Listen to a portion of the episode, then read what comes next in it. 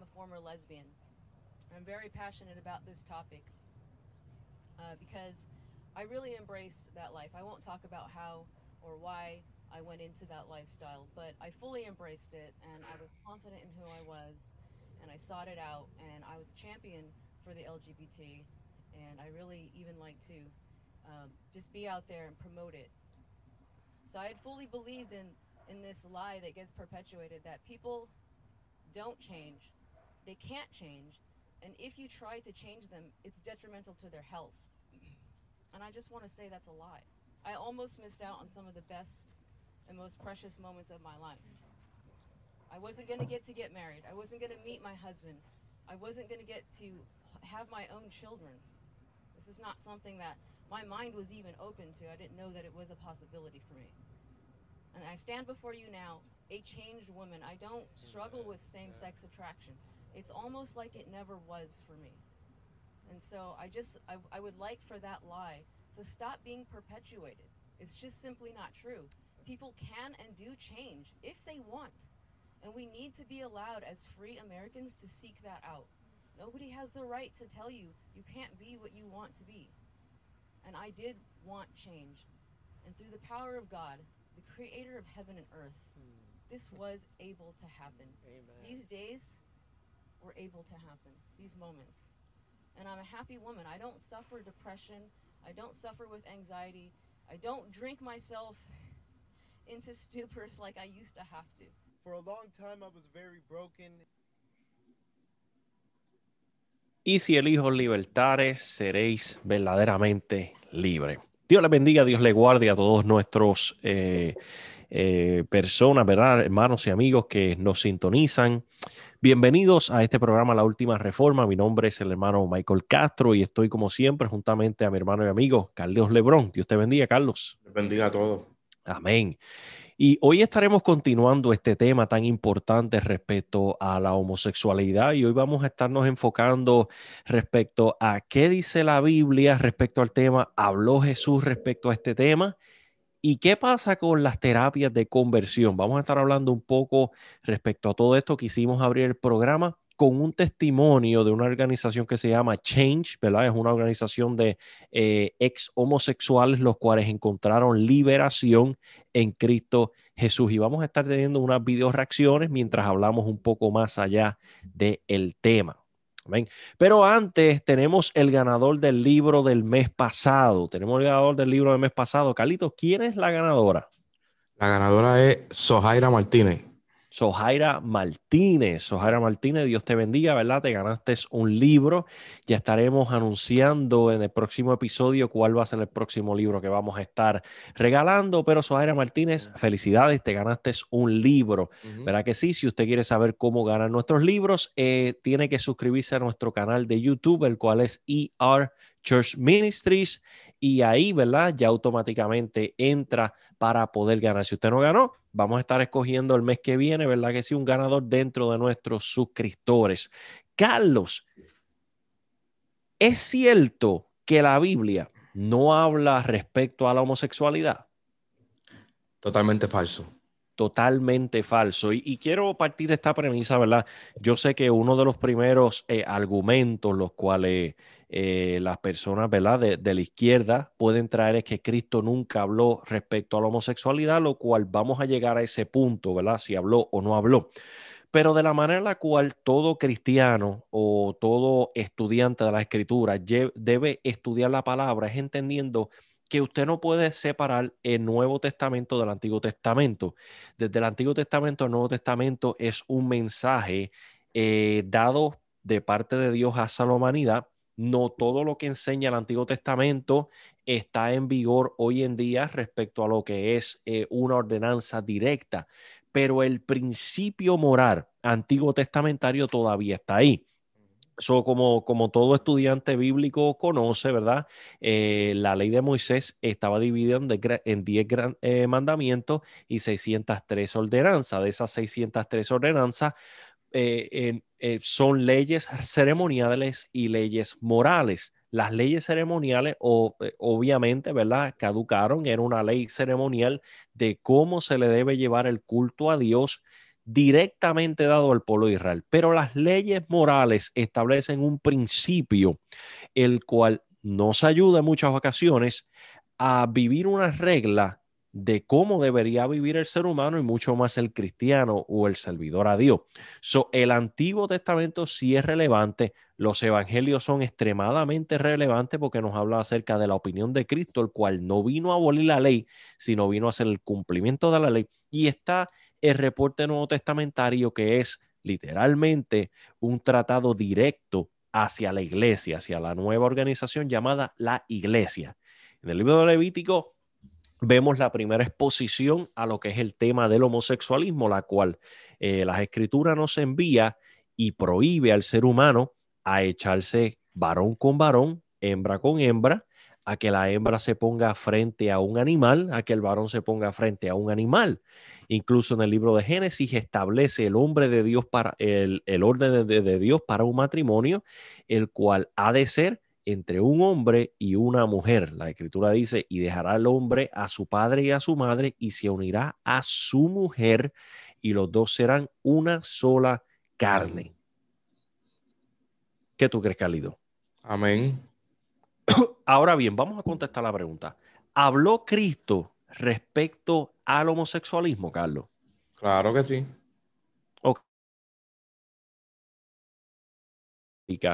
en las cuales Cristo habla respecto al homosexualismo.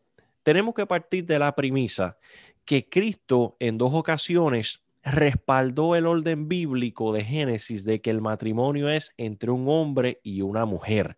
Si Cristo respaldó estos dos puntos y no expandió la definición de lo que es el matrimonio a más allá de la unión eh, entre un hombre y una mujer, quiere decir que Cristo respalda la unión matrimonial entre una pareja heterosexual. ¿Cuál es la primera cita bíblica, Carlos? Mateo 5.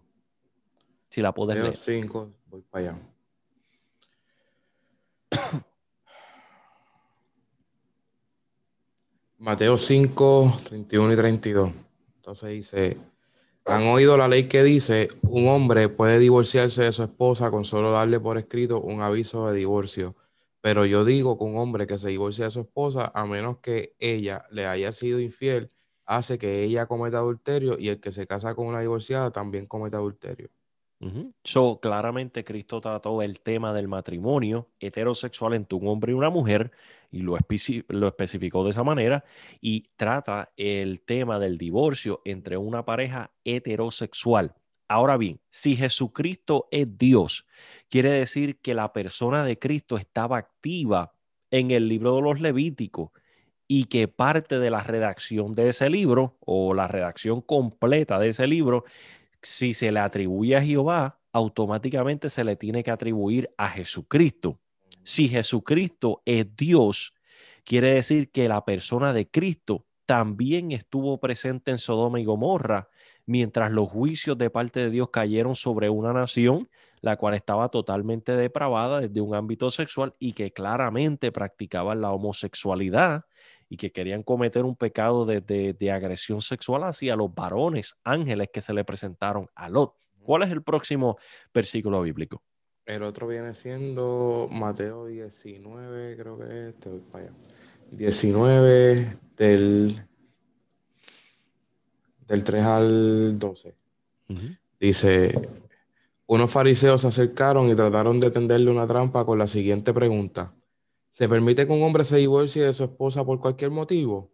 Jesús respondió, ¿no han leído las escrituras? Ahí está escrito que desde el principio Dios los hizo hombre y mujer. Desde el Agre- principio Dios lo hizo, ¿ok? Hombre y mujer. Ok. Agregó, esto explica por qué el hombre deja a su padre y a su madre y se une a su esposa y los dos se convierten en uno solo. Como ya no son dos, sino uno, que nadie separe lo que Dios ha unido. Entonces preguntaron, ¿por qué dice Moisés en la ley que un hombre podría darle a su esposa un aviso de divorcio por escrito y despedirla? Jesús contestó, Moisés permitió el divorcio solo como una concesión ante la dureza del corazón de ustedes pero no fue la intención original de Dios. Y les digo lo siguiente, el que se divorcia de su esposa y se casa con otra comete adulterio, a menos que la esposa le haya sido infiel. Entonces los, sigui- los discípulos le dijeron, si así son las cosas, será mejor no casarse. No todos pueden aceptar esta palabra, dijo Jesús, solo aquellos que reciben la ayuda de Dios. Algunos nacen como eunucos, a otros los hacen eunucos y otros optan por no casarse por amor al reino del cielo. El que pueda, que lo acepte. Y, y hablando, hablando, ¿verdad? Este, este versículo, eh, este capítulo nos habla de demasiada de cosas, los cuales no- podríamos coger tres, tres programas en cuanto a eso. Nos habla primero que todo del matrimonio heterosexual. Nos habla, y Cristo vuelve y recalca, que Dios los creó ¿qué? Varón y hembra, hombre y mujer. Y claramente continúa diciendo que el hombre deja a su padre y a su madre y se une a su quién? A su esposa. ¿Verdad que sí? Y que los dos se convierten en una sola carne. So Jesucristo eh, auspició la unión y la santificación de lo que es una, un matrimonio heterosexual el cual, el cual muestra el diseño de Dios, la santidad de Dios a través del matrimonio y el modelo celestial de lo que de reproducción que solamente llega entre un hombre y una mujer. El acto sexual no fue creado meramente para eh, el disfrute entre dos seres humanos. El acto sexual fue creado para la reproducción que solamente puede ser efectuada entre un hombre y una mujer. Eh, vamos a usar las leyes de la lógica rápidamente, Carlos. Si Dios patrocinara el acto del homosexualismo, dos hombres pudieran procrear, Claro. Dos mujeres pudieran procrear. Si Dios no se metiera en la sexualidad, eso fuera totalmente posible. Sin embargo, Dios puso un lindero, unas leyes que sobrepasan cualquier tipo de opinión que nosotros podamos tener, las cuales dice de la única manera que la procreación puede ser llevada a cabo, a cabo es entre un hombre y una mujer. Y esos linderos los puso Dios y la ciencia no ha podido traspasarlo. No, y como quiera, ahora mismo la ciencia, eh, eh, hombre puede tomar hormonas y darse crecer el pelo y, a- añadirse gusto y cortarse otras cosas y los pómulos y esto y lo otro. No se puede hacer un trasplante de útero, puede hacer un trasplante de matriz y dar a luz y simplemente no, su anatomía, su ciencia, su, su genética, su biología, no se lo va a permitir. Ujú. Ponle, ponle que algún día sí se pueda. Ponle que algún día se pueda este, hacer un trasplante de útero y bla, bla, bla, bla, lo cual es, es, imposible ahora mismo, No. eh, pero con, con lo Frankenstein Es que, que, está la eh, ciencia, sí, está... pero, pero es que va a ser imposible porque es el útero, las trompas, Sí. la matriz, cuando, para que crezca la, placenta, eh, eh, es todo, es un, es, es- un cambio, bueno, un cambio es Claro. hormonal. O sea, y por más hormona que tú te, te, te tomes, Ponle que algún va día pasara, pon- ponle que algún día pasara, todavía tenemos que, que utilizar material que Dios creó y diseñó y asignó a la mujer. Eso no es que como que mañana podamos encontrar la forma de que el hombre pueda hacer estas cosas, ¿no? Ujú. tienes, que, tienes que utilizar un material que ya Dios predestinó para la mujer. Eso le Eso está que va. robando a Dios. ya son que van, si no la siguen procreando, no sé dónde van a encontrar los órganos. E- e- ese es el problema. So, eh, eh, la humanidad se ha encontrado con un tranque en el cual sí le puede dar hormonas a una mujer para que crezca pelo en, eh, en la Testosterona a la mujer y hormonas al, al- al- y al hombre. ¿verdad? Para que crezca seno y le cambie la voz y todo ese tipo de cosas. Pero el regalo de la vida solamente se le dio a una pareja heterosexual. So, eso nos habla de, de que Cristo auspició la unión heterosexual y no la unión homosexual. So, la, la- la Biblia tiene diferentes tipos de evidencia, las cuales nos hablan en cuanto a eso. ¿Quieres leer la otra cita bíblica que había guardado? ¿O quieres que traiga la mía? Eh, si quiere, tráigala de usted, a ver si es la misma. O la Vamos. usted es la de Corintio, ¿no? Sí, Tirarla de ten- usted, la misma. tengo la de Corintio. Vamos, vamos rapidito al libro de Corintios. Voy a guardar la mía ahí por si ahorita tú estás ready. Dale, Para poder. Arrecia y arrecia. para poder arreciar un poco más. Sí. Eh, eh, la última reforma está usando logos, Carlos. Gloria a Uy. Dios por eso. Uy. Dios bendiga a No, es- nuestro amigo chico, ¿verdad que sí? Que no, Sí. no, Es chico. nos trajo, nos trajo, ¿verdad? Esta, esta Oye, yo, yo, yo, yo le voy a dar gracias al pastor Omar Lugo que nos dio ahí la conferencia en la otra clase, nos conectó con Chico y Chico nos puso al día. Eso es así, nos tienen al día aquí en la última reforma. Así que esto es lo que estamos usando, esto es lo que vamos a usar. Logo Bible Software. Anuncio no pagado.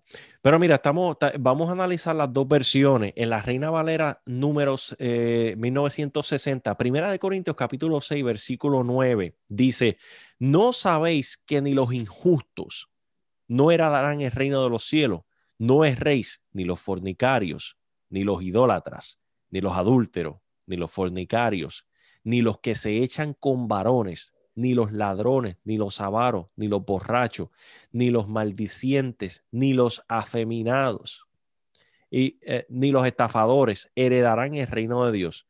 Y esto erais algunos, mas ya habéis sido lavados y habéis sido santificados y habéis sido justificados en el nombre del Señor Jesús y por el Espíritu de nuestro Dios, para beneficio, ¿verdad? De, de algunos hermanos que lo quieran simplificar un poco más. En la nueva traducción viviente dice, no se dan cuenta de que los que hacen lo malo no heredarán el reino de Dios. No se en- engañen a sí mismos los que se entregan al pecado sexual. Y nos habla y pone el ámbito eh, eh, y lo hemos discutido aquí en la última reforma en muchas ocasiones, cuando la Biblia habla acerca de inmoralidad de sexual o de fornicación, se está hablando a todo tipo de pecado sexual. Nosotros como cristianos no estamos persiguiendo al homosexual y yo quiero que usted entienda esto. El pecado del homosexualismo es un pecado dentro de la lista de muchos pecados que te pueden apartar de estar en la presencia de Dios. El problema es que cuando tomamos un pecado de la gran lista, cambiamos la objetividad moral y celebramos un pecado y le llamamos que está bien y encima de eso ponemos a Dios como patrocinador de esta práctica, son cosas las cuales merecen nuestro enfoque. So, de- mira lo que dice la nueva traducción viviente. Y se entregan al pecado sexual, o rinden culto a ídolos, o comen adulte eh, o cometen adulterio, o son prostitutos, o practican la homosexualidad, o son ladrones, o avaros, o borrachos, o insultan o estafan a la gente. Ninguno de estos heredará el reino de Dios. Algunos de ustedes antes eran así, pero fueron limpiados, fueron hechos santos, fueron hechos justos ante Dios al invocar el nombre del Señor Jesucristo por el Espíritu de nuestro Dios. So, la Biblia claramente, Carlos, no está tomando el pecado de la homosexualidad y está diciendo, ok, todos los homosexuales se van al infierno y ellos son los únicos. No, no, no. La Biblia nos está hablando de una lista de faltas morales, de pecados morales, los cuales el ser humano puede llevar a cabo. El adulterio, la fornicación, el echarse con varones, el echarse con mujeres con mujeres, la idolatría. Todo esto son cosas las cuales nos privan de entrar a la presencia de Dios. Entonces, hablamos de que en el libro de Levítico la Biblia prohíbe la homosexualidad. Hablamos de que en el libro de Génesis podemos ver a Dios tomando acción cuando el desenfreno moral de la, de la humanidad llega a cierto punto. Podemos ver a Cristo patrocinando el diseño original del matrimonio y de la reproducción entre una pareja heterosexual. Y ahora podemos ver en el libro de Corintio, el tiempo de la iglesia primitiva, cómo continúa Dios confirmando el orden original dentro del matrimonio y utilizando la homosexualidad como un acto de inmoralidad sexual y un pecado sexual, el cual te privará, junto con otras cosas, de habitar en la presencia de Dios para siempre. So, cuando amarramos la narrativa bíblica completa, nos damos cuenta que desde el principio de las escrituras hasta el fin, el Señor reprueba el acto de la homosexualidad. ¿Es así? Eh, Entonces, nosotros abrimos el programa de hoy con testimonios de personas las cuales Dios las ha sacado del homosexualismo. Me llama la atención la primera dama porque ella está hablando de, de la mentira social. de la mentira social, ¿verdad que sí? Está hablando de cómo se ha dicho que una persona nace de esa manera y que no puede cambiar. Claramente ella dijo, mira, yo me iba a perder de mi boda, me, me iba a, privar por culpa de esa mentira de tener a mis hijos, de vivir feliz. Y lo que más me llama la atención es que ella le atribuye su infelicidad, su depresión, sus ganas de morir a su práctica pecaminosa. Y no estamos hablando solamente de la homosexualidad, Carlos. La realidad del caso es que el pecado tiene un efecto secundario. Claro que sí. ¿Cuál es el efecto secundario del pecado? Muerte. Muerte, ¿verdad que sí? Cuando hablamos acerca de, de un estándar eterno. Pero el efecto secundario del pecado aquí en la tierra es infelicidad. Ah, bueno, sí, me fui lejos. Sí, te fuiste lejos. es que estaba hablando de eso y sabes lo que estoy pensando en el comentario de, que te enseñé del periodista. Hay un periodista que, que, que es, bien, es bien famoso, que todas las noticias de Puerto Rico él las cubre desde allá, desde San Francisco y viaja Ujú. y, pa- y, pa- y muy, muy responsable, una persona muy, muy viva, muy dada en su trabajo. Ujú. Y él compartió un post de, de un, un- parece que un padre, eh, una foto de sus dos, para él sus dos hijas, pero en realidad hijo e hija, lo que es que la Ujú. menor creo que está haciendo el, el transgénero, ellos lo están apoyando y toda la cosa. Y alguien le, le comentó a él y le dijo, mira, como que eso son niños, o sea, tú no tienes que estar, y se fue por esa línea. Y él le contestó que, que no se nace, o sea, que, ¿cómo fue que le contestó? Yo te lo enseñé, ¿no? Sí, me lo enseñaste. Él, él le, él le contestó, buscarlo rápido. Él le contestó que se nace, que, que eso no fue un choice. O sea, que, que así, así como ella no escogió ser straight, él- él, eh, la gente no escoge ser gay. Pero entonces yo le contesté a él porque hacen, hacen 10 días él puso un tweet y él dijo que te voy a enseñar el, el- porque tengo, le diré screenshot porque dije, voy a hablar de eso en el próximo programa. Él, él, él pone en el tweet, gay is as much a, a choice as being straight. The only choice I made was to be myself. So, él, él pone en el tweet, ser gay es una decisión, así como ser straight es una decisión. Yo solamente decidí ser yo en el, en el tweet. Pero entonces la persona le comenta, la persona le comenta como que no hay un, no hay un gen, que tú digas que la persona nació así. O sea, si nos vamos sacando la Biblia a la ciencia, no hay nada, no hay nada que pruebe que tú naciste así. Y entonces él le dice que la gente nació así, que nadie escoge serlo. Entonces, él mismo se, contradi- se contradijo. Y yo, pues, ¿verdad? Como, como buen reportero que es, porque a él le gustan los facts. Yo le, yo le, usted vio el comentario que yo le puse. Todavía estoy, llevo dos días. Todavía estoy esperando que me conteste. Eh, nosotros hablamos mucho en este programa, Carlos, acerca de lo que es objective morality o, o Ujú, moralidad objective truth. objetiva, ¿verdad?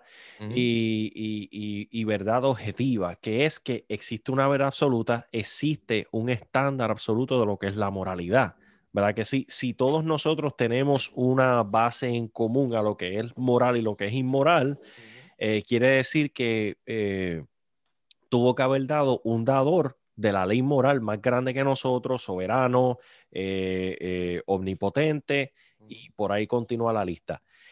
En el momento en el cual la creación comienza a jugar con la definición de lo que es moral, las cosas, la- las cosas se van bajo la borda. Por ejemplo, globalmente, que usted saque a un bebé y lo ponga al lado de la carretera para que se lo coman los perros, es totalmente inmoral en esta sociedad. Sin embargo, hablábamos hace unos programas atrás que en la antigua Roma eso era algo totalmente normal. Si usted le, le nacía una niña y usted no quería criarla, la ponía frente a su casa y los perros se encargaban de su problema. Totalmente moral en la antigua Roma. Los cristianos se dedicaban a recoger esos bebés y a cuidarlos y muchas veces a criarlos. ¿Por qué? Porque los cristianos hemos entendido que el estándar de la moral no puede ser dictado por la sociedad en la cual vivimos. Ahora mismo vivimos en una generación la cual es una prueba. Nunca se han aprobado las cosas que se han aprobado hoy en día. Siempre hemos tenido la misma concepción social respecto a estos temas. So, ¿Qué va a pasar con la próxima generación? Sí, llegamos. ¿A dónde nos va a llevar el, el cambiar la moralidad objetiva? Y este, este es el problema de esto. Carlos acabó de decir que no existe un gen gay. Y eso, eso se sabe, eso ha sido comprobado científicamente. El hecho de que yo diga, yo nací de esta manera y yo me comporto de esta manera porque yo nací así, es tan válido como decir, yo asesiné y maté a tres porque desde pequeño mm, sentí la inclinación a hacerlo y soy totalmente eh, irresponsable de lo que cometí. No soy responsable por eso porque yo tengo un gen que nací así. So, en el momento en el cual adjudicamos nuestro comportamiento a algo innato, nos estamos librando de la responsabilidad. No, y decir, y, y decir, y decir que el yo sentirme eh, va por encima de lo que se puede probar eh, es ilógico, es irracional. O sea, y, eh, lo que usted dice fue el punto que yo le puse. O sea, yo le puse un parrafito chévere y, se lo puse así mismo. A ti te gustan los factores y, yo, te la voy, yo te la voy a dar. No hay un, no hay un gen straight y no hay tampoco un, un, un gen gay.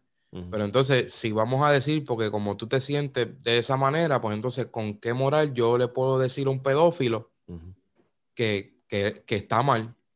El querer, porque él ama a los niños, o sea, él no puede controlar que él sienta atracción y él ama a los niños. Entonces, después de todo, amor es amor. si el pedófilo dice que ama al niño, pues hay que permitírselo. ¿Con qué moral lo juzgamos o lo, nos, escandalizamos cuando cogen a todo el mundo con, con pornografía infantil? Lo mismo una persona que, es un asesino en serie. Él ama matar. Pues entonces, si esa es su manera de amar y así es que él muestra su amor matando a la gente, eso es lo que él siente. Amor es amor. Amor es amor. Love wins, ¿me entiendes? Respecto a, la definición LGBTQ. Y, no, y a lo mejor dicen, ah, no, estás exagerando. No, no estoy exagerando. Es una manera de percibirse.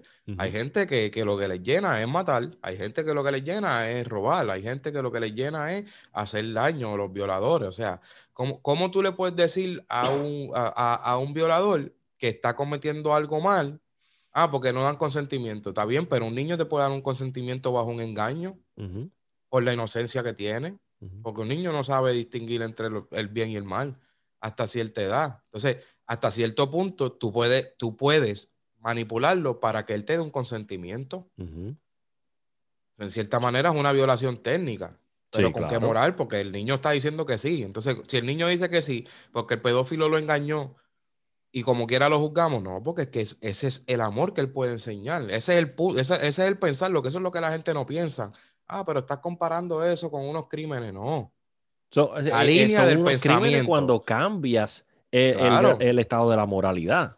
Claro, pero para, para tu punto de vista, pero es, es, eso, es el pensamiento. O sea, eh, o está bien o está mal. Eso no puede estar bien para ti que te sientes de una manera y mal para aquel que se siente de una manera porque tú entiendes que esa manera no es.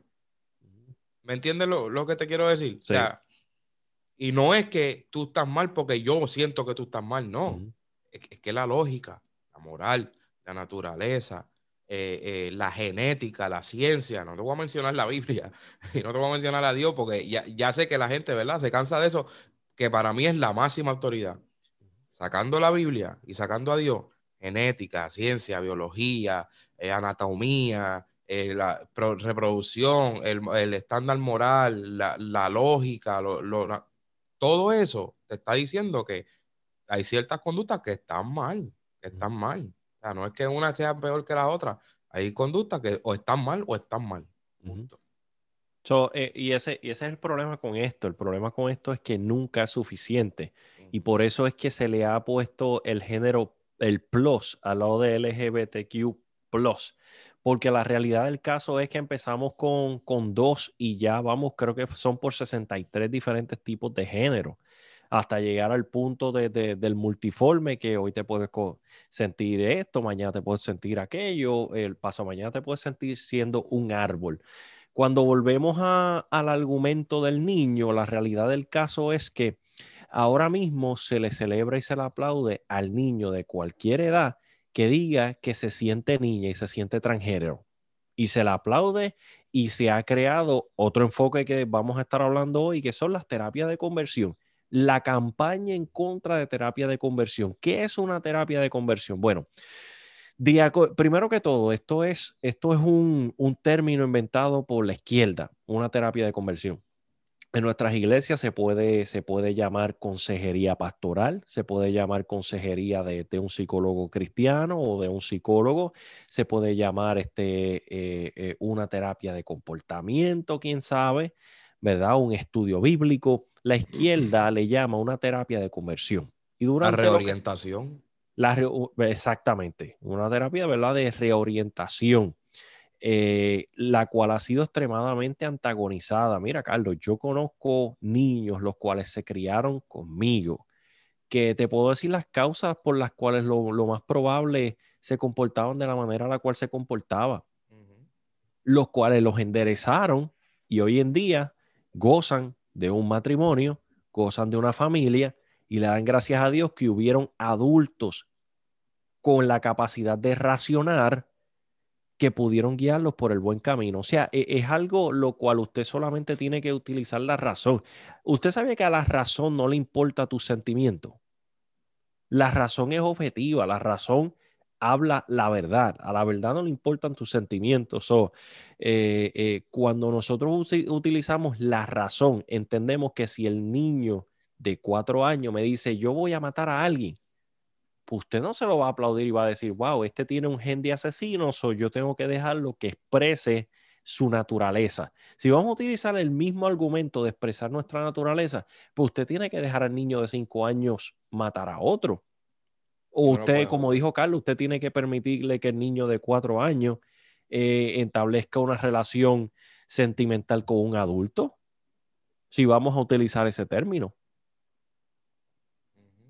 So, este, so- so este es el problema y la contradicción de este debate. Inclusive en, en- no sé si viene, pero me acuerdo que una vez hablando con, te estábamos compartiendo cuando estaba en el mundo con un grupo de amistades del trabajo después de un turno. Y hay un psiquiatra y el psiquiatra del ambiente. Y estamos hablando y no sé de dónde salió el tema que yo le digo, pero ven acá, te voy a hacer una pregunta. Y siempre uso el ejemplo del león. Eh, si tú coges un león y un león y lo, y lo juntas, pues obviamente no va a haber una cría. Le dije, si, si una persona, si una persona nace, vamos a decir nace desde niño, tiene una tendencia y sabemos que esa tendencia es en contra de la naturaleza en cuanto a la reproducción, científicamente hablando, no se puede reproducir. ¿Por qué está el deseo de ser padre? Por- por- porque si ya tú eres, si ya tú vienes de una manera desde niño, Tú una- biológicamente. si biológicamente y genéticamente tú dices que tú naciste así, se supone que por, por lógica y por razón, la manera en la que tú dices que naciste te diga a ti que tú no puedes tener, no puedes tener una, un- un- un- una cría, un hijo, Una cría no, propia. no puedes procrearte, no puedes tener descendencia, porque la manera en la que tú estás wired o estás conectado, como tú dices, por lógica y por default, tumba esa opción. Ujú. So, ¿por qué el deseo de tener una familia? ¿Por qué el deseo? Viste, y no te estoy diciendo que, porque muchos que, que personas homosexuales que han adoptado, o sea, cuidan a los hijos mejor que muchos heterosexuales, que son Ujú. unos irresponsables, que no deberían tener el privilegio de tener hijos cuando hay tanta gente que están locos por tener hijos. Pero yéndonos a la lógica, si yo, si yo soy de una manera, yo entiendo que ya yo estoy por default rechazando ciertas líneas. So, ¿por qué ir en contra de la corriente? También tengo que tener, adoptar, porque también tengo la necesidad de ser hijo, de tener un hijo, porque sí. Pero si la manera en la que tú dices que naciste, te, lógicamente te dice que no se supone.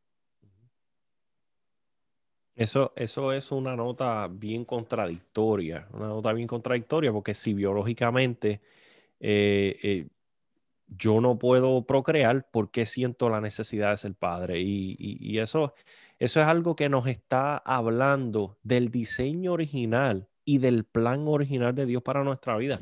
Y, y- y, amigos, si usted está batallando con este tipo de cosas, lo que queremos decirle es que te estás privando del plan que Dios ha trazado para con tu vida la realidad del caso, ¿verdad? Desde un punto de vista teológico, espiritual, la realidad del caso es que Dios ha trazado un plan para tu vida de antemano y te puso en el cuerpo de un varón porque el plan de Dios requiere a un varón en la ecuación. Dios te puso un, un cuerpo de dama, si usted es una dama, porque el plan de Dios para tu vida requiere a una dama.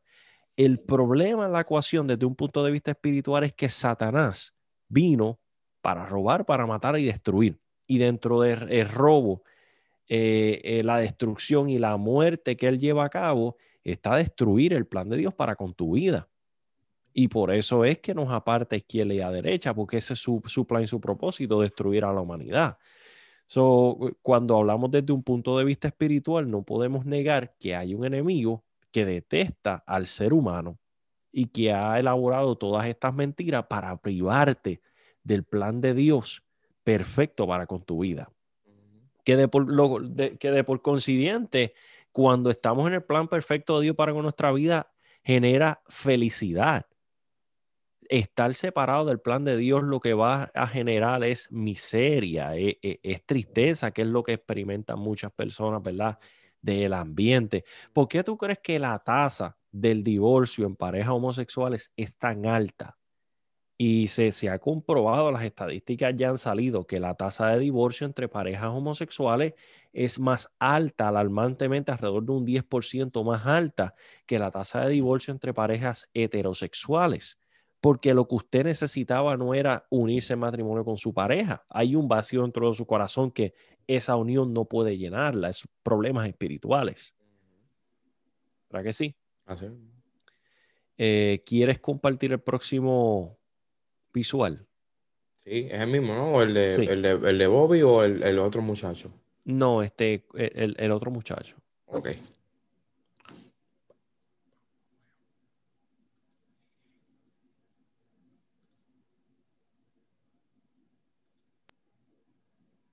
Ahí. Sí. And hurt. I found out that I was HIV positive because I was promiscuous. My generation would say a hoe. And while I was searching for men and sleeping around a lot, I didn't realize that there was a man looking for me. His name is Jesus. I was able to find a church where they loved me. And I, uh, they taught me that my identity was not my behavior, my identity was not who I thought it was, but it was a child of God. So I stand here to say that I was a former homosexual, a former hoe, Hasta ahí. My identity was not my behavior. Y eso es lo que más me, me llamó la atención del, del, testimonio de este caballero. My identity was not my behavior. Tu identidad no es tu comportamiento. La realidad del caso, cuando lo vamos a estudiar desde una perspectiva teológica, es que el pecado adánico sigue siendo un problema hoy en día. Nosotros somos malos, nacimos inclinados hacia hacer el mal. Hay, hay, un problema desde que nacemos y es la inclinación hacia hacer lo malo, ¿verdad que sí? Uh -huh. La inclinación hacia ser un mujeriego, ¿desde cuándo empieza a manifestarse, Carlos? Desde que te introducen a la pornografía. Desde que te introducen a la pornografía, es más desde un poco, desde un poco antes. Uh -huh. Quién sabe desde cuando eras niño y dijiste, yo te, ¿cuántas novias tú tienes? Tres ah, fácil. Tres nada más, Sacho. Eh, ¿sabes? Viste a papá entrar y salir tener... de la casa. Uh -huh. viste, viste a papá, quién sabe, viendo un material que no tenía que ver. Uh -huh. O papá se pasa viendo, y mamá se pasan viendo películas que tienen, aunque no son pornográficas, tienen un, un, un contenido fuerte frente al niño. ¿Y qué hace? La música. Gracias, a Dios, la, la gracias música. a Dios que para el tiempo lo que había era Vico, sí, y eran uh -huh. cosas más, más sociales. Ahora, imagínate si en el tiempo hubiese estado Bad Bunny y, y toda esa gente. Sí. O sea, e, este tipo, este tipo de cosas despiertan, despiertan algo que ya está dentro de nosotros, que es Adán. Adán quiere pecar. Adán quiere lo que está en contra de Dios. O, e, ese pecado original está ahí y, y al ser fomentado por seres queridos, por el material pornográfico, por esto y lo otro, llegas a ser un mujeriego, por el mm. eso no es nada. ¿Me entiendes lo que le digo? Entonces, hay, hay, tantas cosas. Tu comportamiento no puede definir tu identidad. Uh -huh. La realidad del caso es que el, el, mujeriego no es mujeriego porque Dios puso un gen eh, eh, de, de, tener un, más de una mujer. No puso un dus bigolo en tu, en tu genética. No, no, no. La realidad es que no. La realidad es que Dios tiene un diseño. Yo no puedo eh, eh, establecer de que el diseño que Dios tiene es mi comportamiento. Entonces eh, me- libro de las responsabilidades, no tengo ningún tipo de, de cuentas que rendirle ante Dios. Si yo dejo que mi comportamiento defina mi identidad. Entonces, que digo. Si, si mi comportamiento en el mundo era así y esa era mi identidad en Cristo, o me sigo comportando igual o no puedo estar en Cristo porque es Ujú. mi identidad y la realidad es que no. Ujú, O sea, la- las personas que, que las cuales han, le han dado la oportunidad al Señor y al Espíritu Santo a ir trabajando en ello, te han demostrado que el comportamiento no es la identidad de uno. ujú, Uno sí puede tener un carácter y eso no tiene nada que ver con la identidad. Eso, el carácter también se va moldeando, pero el, el comportamiento pecaminoso no, no se supone que determine quién tú eres. Exactamente. Usted está supuesto a determinar su comportamiento. Si usted no es responsable de su comportamiento, pues usted es un robot, ¿verdad que sí? Pero usted es responsable de su comportamiento. Y volvemos y utilizamos e- e- el mismo argumento. ¿Por qué existen las cárceles? Porque estamos llamando a responsabilidad por el comportamiento del ser humano. O sea, si tu comportamiento definiera tu identidad, nadie merece estar en la cárcel porque esa es su identidad, no es su comportamiento. Pero las cárceles existen para que las personas paguen por su comportamiento. Yo no me puedo librar de la responsabilidad de. Cuando hablamos acerca de las terapias de conversión, eh, eh, se ha antagonizado la ayuda que la iglesia ha querido traer para devolver a la humanidad al plan de Dios. ¿Cuál es el plan de Dios? Que el hombre sea hombre y la mujer sea mujer. La realidad del caso es que la cultura ha fabricado un lenguaje para justificar lo que ante Dios es pecado y lo que ante Dios es autodestructivo. Alguien me dijo en estos días, tuve una conversación con alguien estos días, el cual me dijo, ¿por qué Dios se mete en los pecados sexuales si tú no le estás haciendo daño a nadie? Bueno, la realidad del caso es que te estás haciendo daño a ti mismo.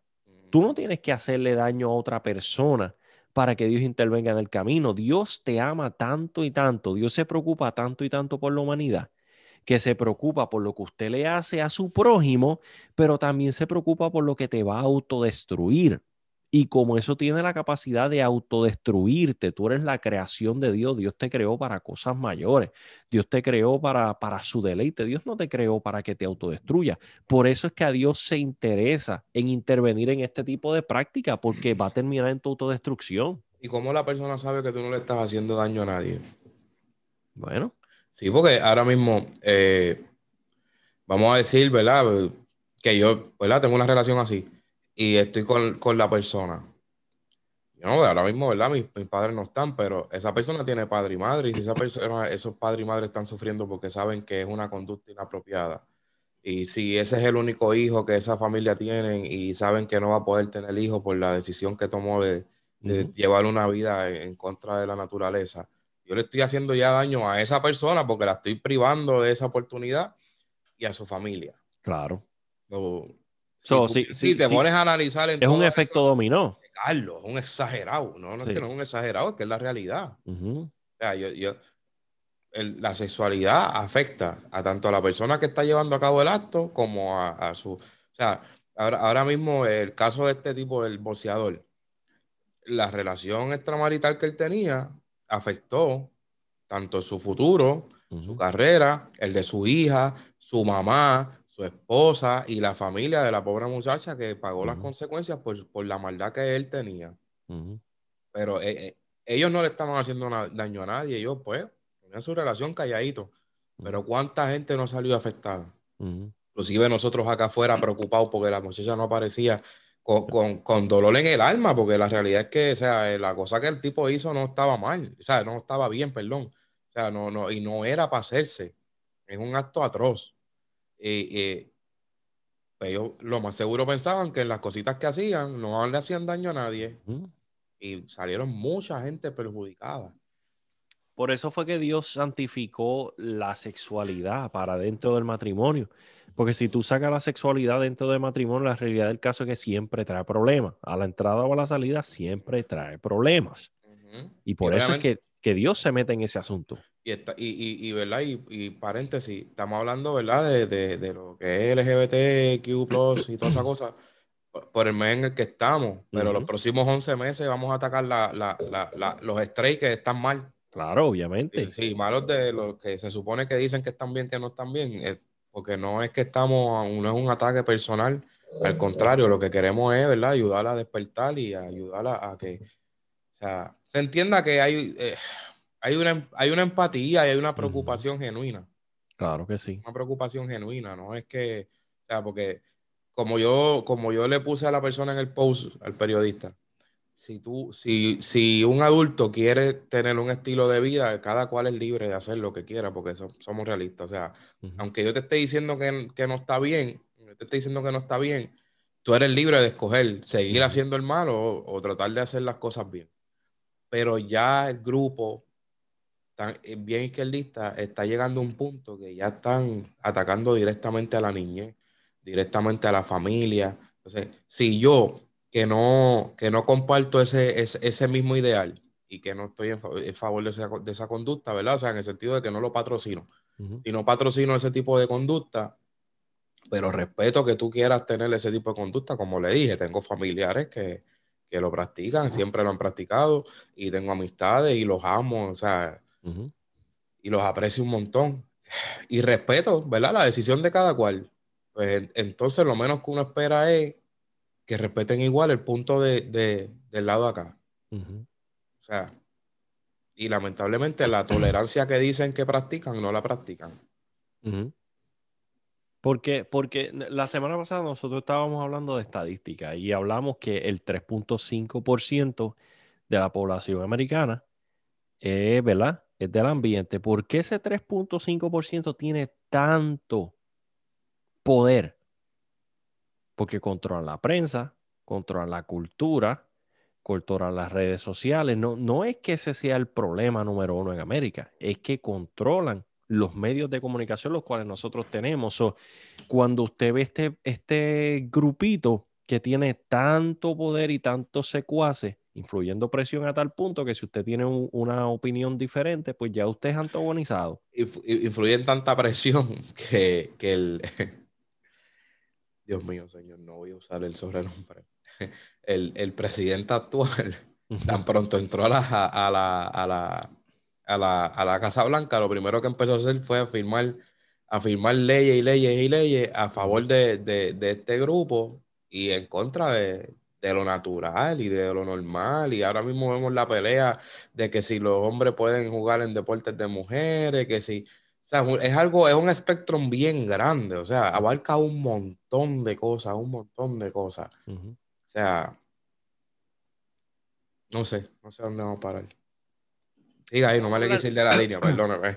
La, la realidad es, pero, pero Alguien escribió, alguien comentó por ahí, ah, ya, ya aburren con el tema, que si el tema, bla, bla, bla, esto ni siquiera a nadie le importa. Bueno, porque a nadie le importa es porque estamos como estamos, querido oyente. ¿Verdad que sí?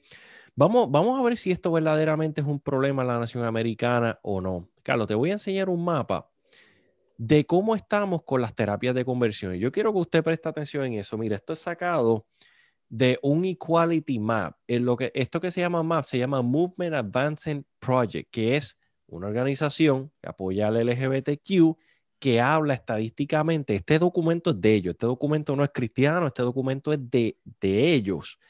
Y esto habla de cómo estamos con las terapias de conversión. El color verde oscuro representan estados los cuales tienen legislaciones que prohíben terapias de conversión. En otras palabras, todos estos estados que tienen el verde oscuro, usted son estados demócratas, y aquí se habla las cosas como son.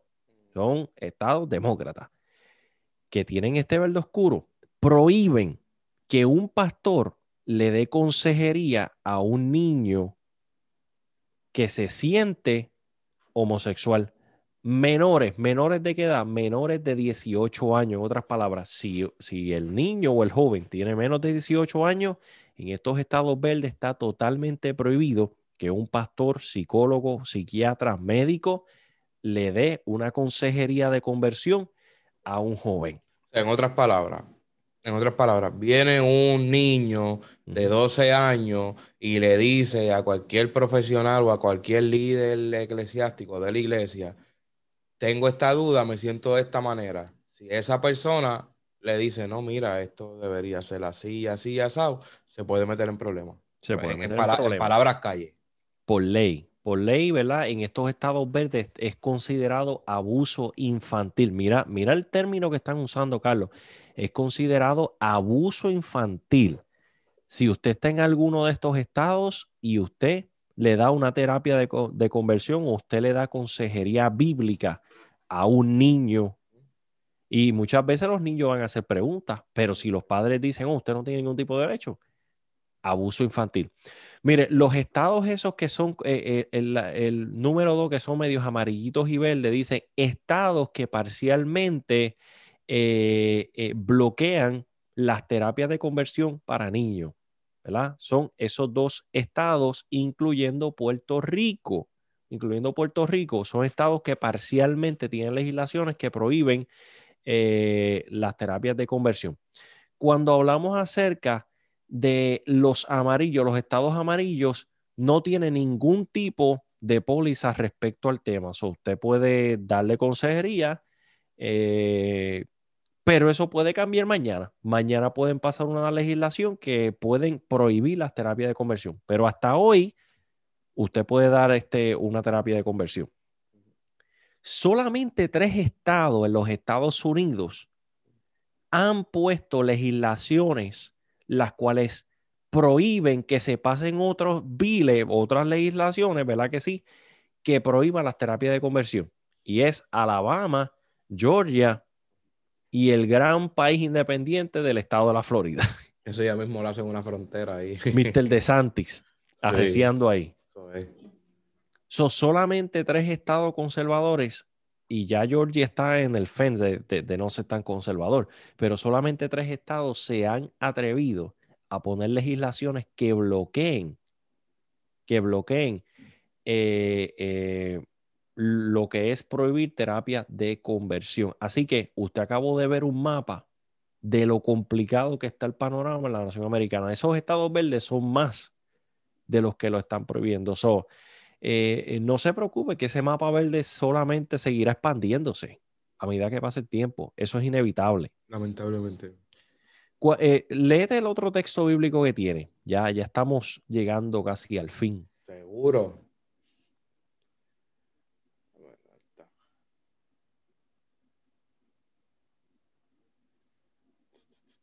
Ok, vamos para allá.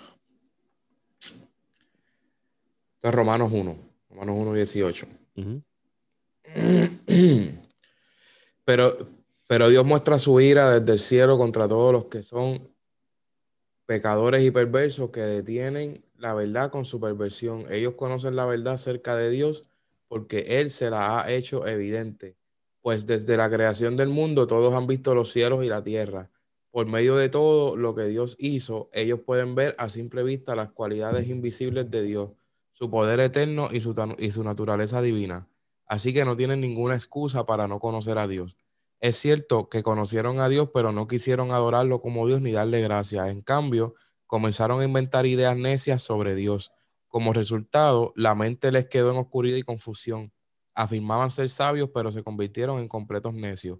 Y, en lugar de adorar al Dios inmortal y glorioso, rindieron culto a ídolos que ellos mismos se hicieron con forma de simples mortales, de aves, de animales, de cuatro patas y de reptiles.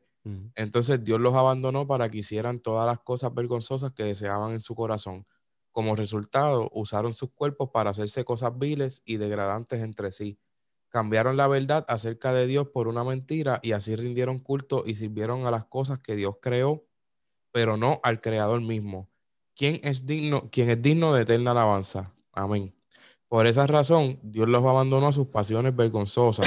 Aún las mujeres se rebelaron contra la forma natural de tener relaciones sexuales y, en cambio, dieron rienda suelta al sexo unas con otras. Los hombres, por su parte, en lugar de tener relaciones sexuales normales con la mujer, ardieron en pasiones unos con otros. Los hombres hicieron cosas vergonzosas con otros hombres y como consecuencia de ese pecado, sufrieron dentro de sí el castigo que merecían. Por pensar que era una tontería reconocer a Dios. Él los abandonó a sus tontos razonamientos y dejó que hicieran cosas que jamás deberían hacerse. Se llenaron de toda clase de, perversi- de perversiones, pecado, avaricia, odio, envidia, homicidios, peleas, engaños, conductas maliciosas y chismes. Son traidores, insolentes, arrogantes, fanfarrones y gente que odia a Dios. Inventan nuevas formas de pecar y desobedecen a sus padres. No quieren entrar en razón, no cumplen lo que prometen, son crueles y no tienen compasión. Saben bien que la justicia de Dios exige que los que hacen esas cosas merecen morir, pero ellos igual las hacen. Peor aún, incitan a otros a que también las hagan. So, nos, está, nos estás pintando el panorama cultural de hoy en día. En cuanto a todo el pecado en general. Ujú. Hemos cambiado la opinión de Dios, hemos inventado el- lo que Dios quiso decir o lo que Dios opina en cuanto al tema, y al fin del día nos hacemos necios, ¿verdad? Y esto, esto abarca todas las áreas.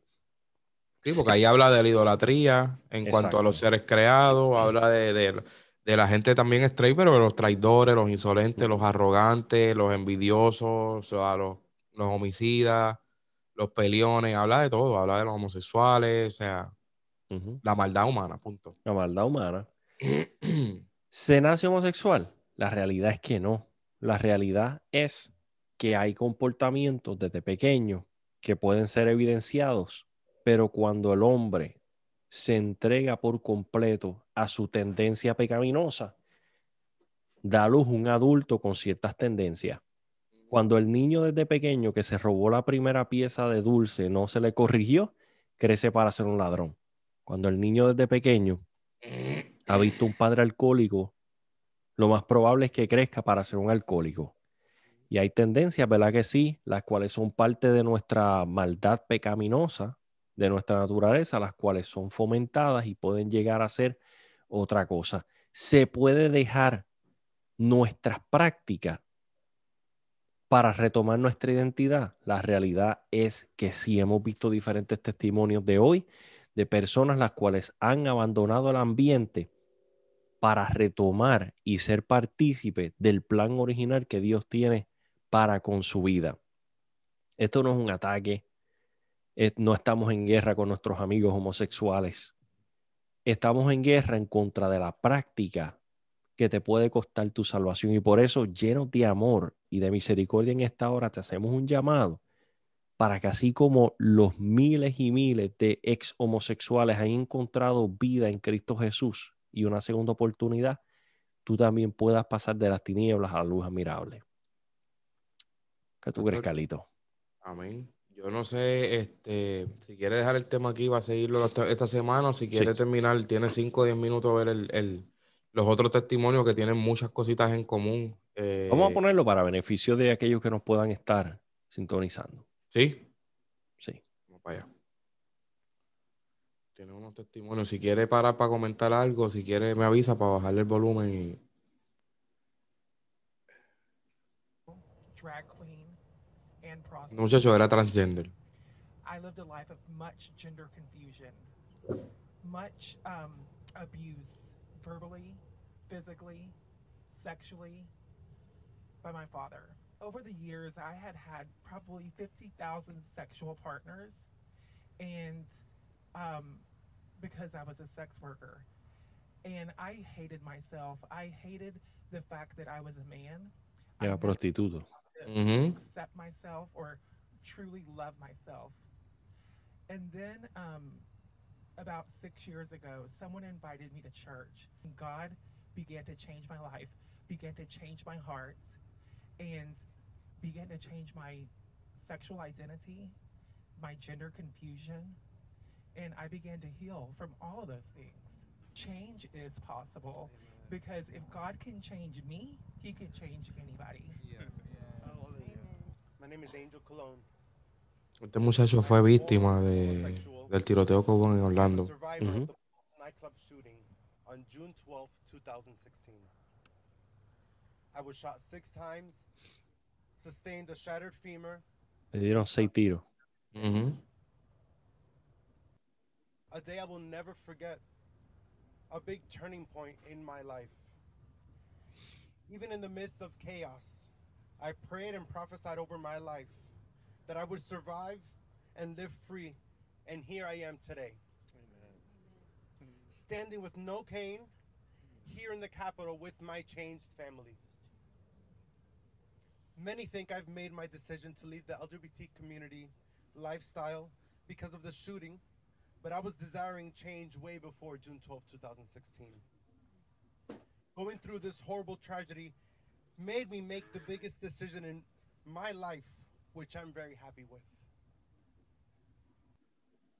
I've made this this decision a year after Pulse nightclub shooting, finding what was the most important thing in my life, which was finding my true identity, which was in Christ. And today I stand here in the Capitol, sharing to the world that change is possible.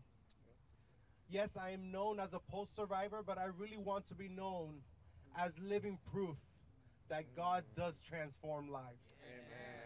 My name is Kathy Grace Duncan. I'm from Portland, Oregon, and I'm a former trans man, former transgender. Before I went to kindergarten at a very early age, like three or four, I believed that I should have been a man. I felt that I should have been a man. Dysfunctional family situations. My dad was very emotionally and verbally abusive to my mom, which told me that women were hated, women were weak, and they were vulnerable. I was then molested by a family member, which went on for two years also confirming that women were weak, vulnerable, and hated. At the age of 19, I finally surrendered and went into the lifestyle, took hormones, and changed my name. From there, I began to live as a man. Two weeks later, I got saved.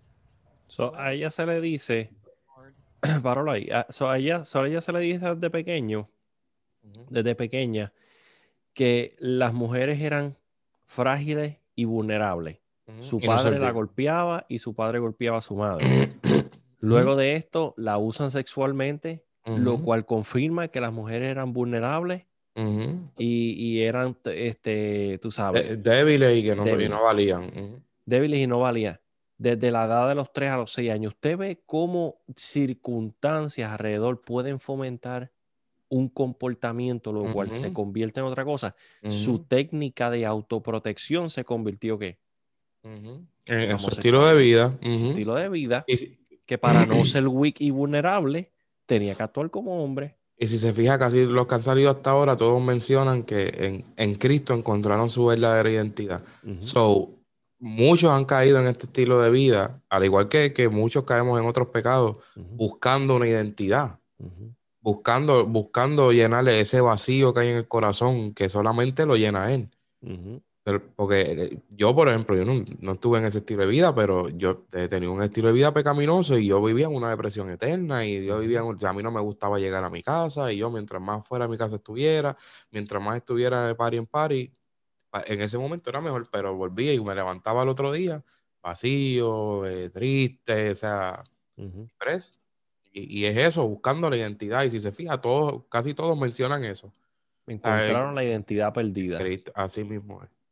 Le voy a dar play. Vamos a una más después de ella. I thought he was okay with my Quiero llegar al, al, al muchacho, hay un muchacho trigueñito que menciona algo sobre su, su papá. And at that point, I told the truth and I said, I'm a woman living as a man, and the Holy Spirit blew into me. And I realized at that point I needed to go back to being the woman that He created me to be. The next day, I started that journey out. Five years later, it took five years for the hormone effects to really wear off.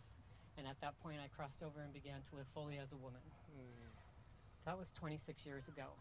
And I have to say, I'm changed. I'm free.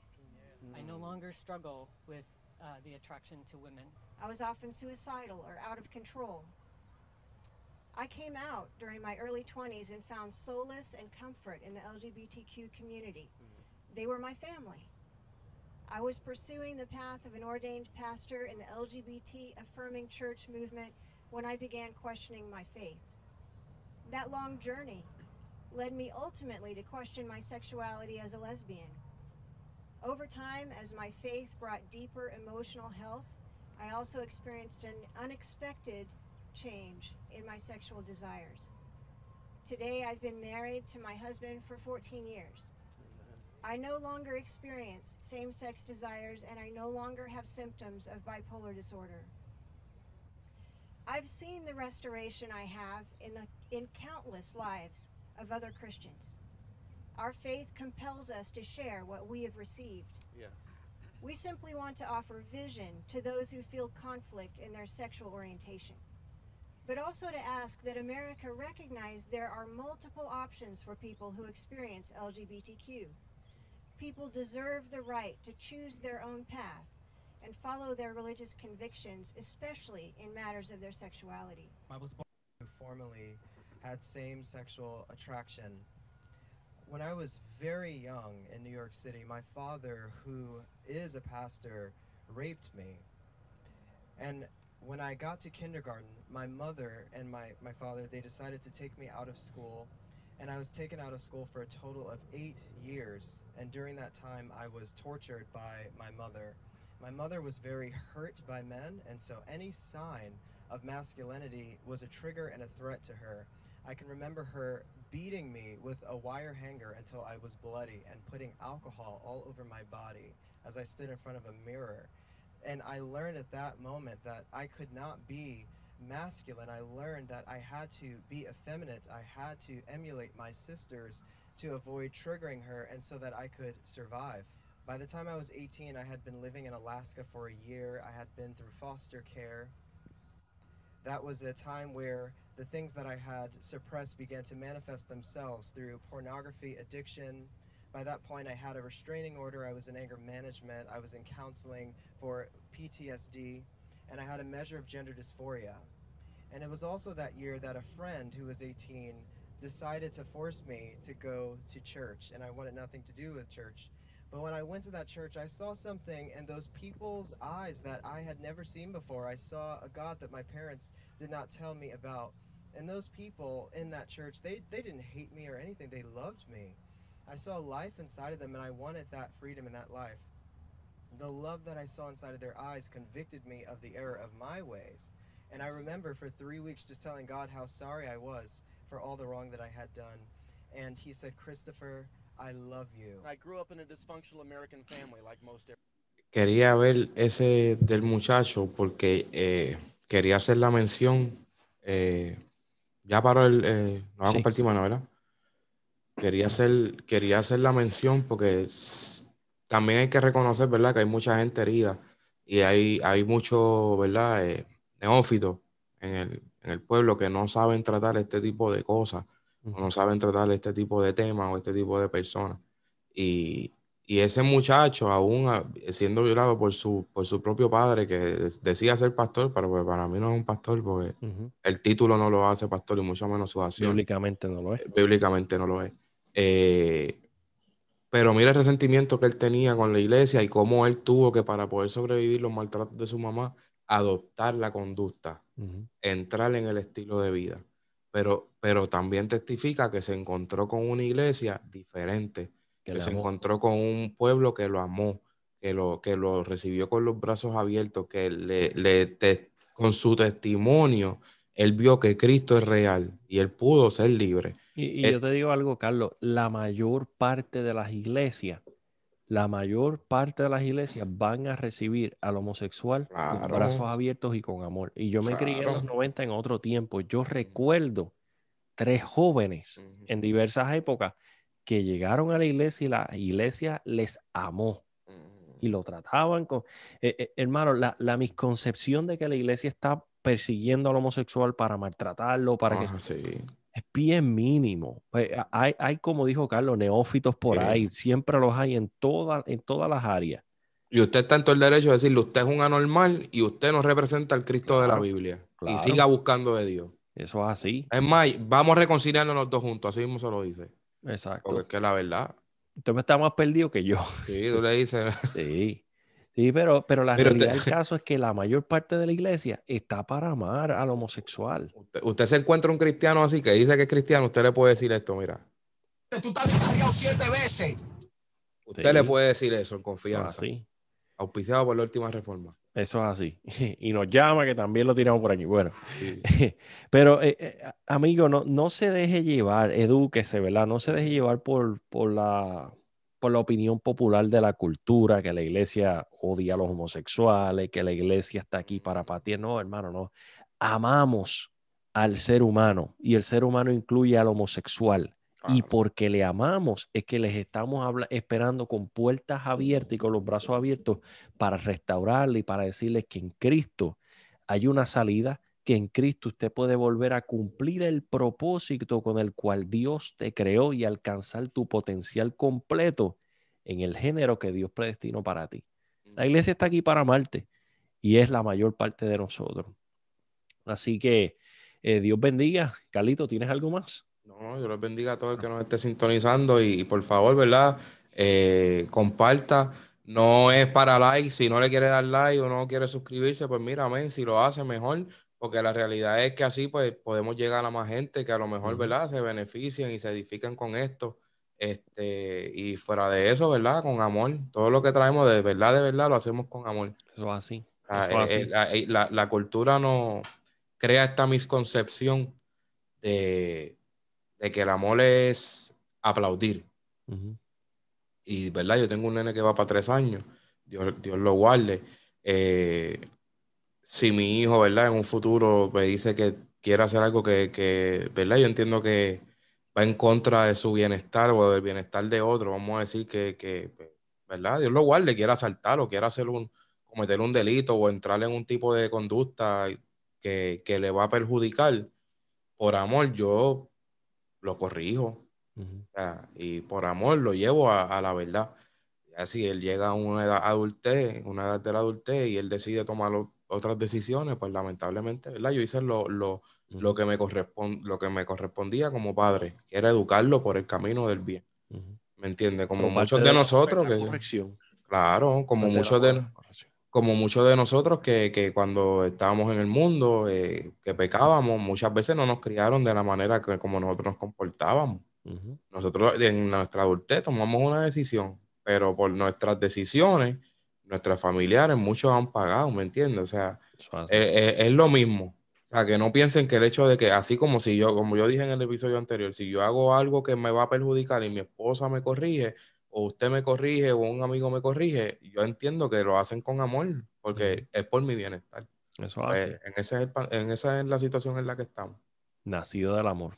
Amén. Así que Dios bendiga a todos aquellos oyentes, ¿verdad? Nuestros hermanos, nuestros amigos que nos están sintonizando. Como dijo Carlos, comparta el video, envíe el videito de YouTube a alguien, ¿verdad? Comparta, se lo diga, mira, en amor te comparto este video. Eh, Dios tiene un plan y un propósito para con tu vida. ¿Dónde nos puedes encontrar? Estamos aquí a través de Facebook, estamos a través de YouTube por E Archers Ministries. Si no te has suscrito, suscríbete y prende las notificaciones para que te enteres de lo último, de la última reforma. También estamos a través de los podcasts. Estamos a través de Apple Podcasts, de Spotify, de Google Podcasts y estamos también en Instagram. Así que Dios le bendiga, Dios le guarde, Dios te bendiga, Carlitos. Le bendiga, pastor. Le bendiga a todo el Amén. mundo. Y será hasta la próxima. Que el Señor les bendiga.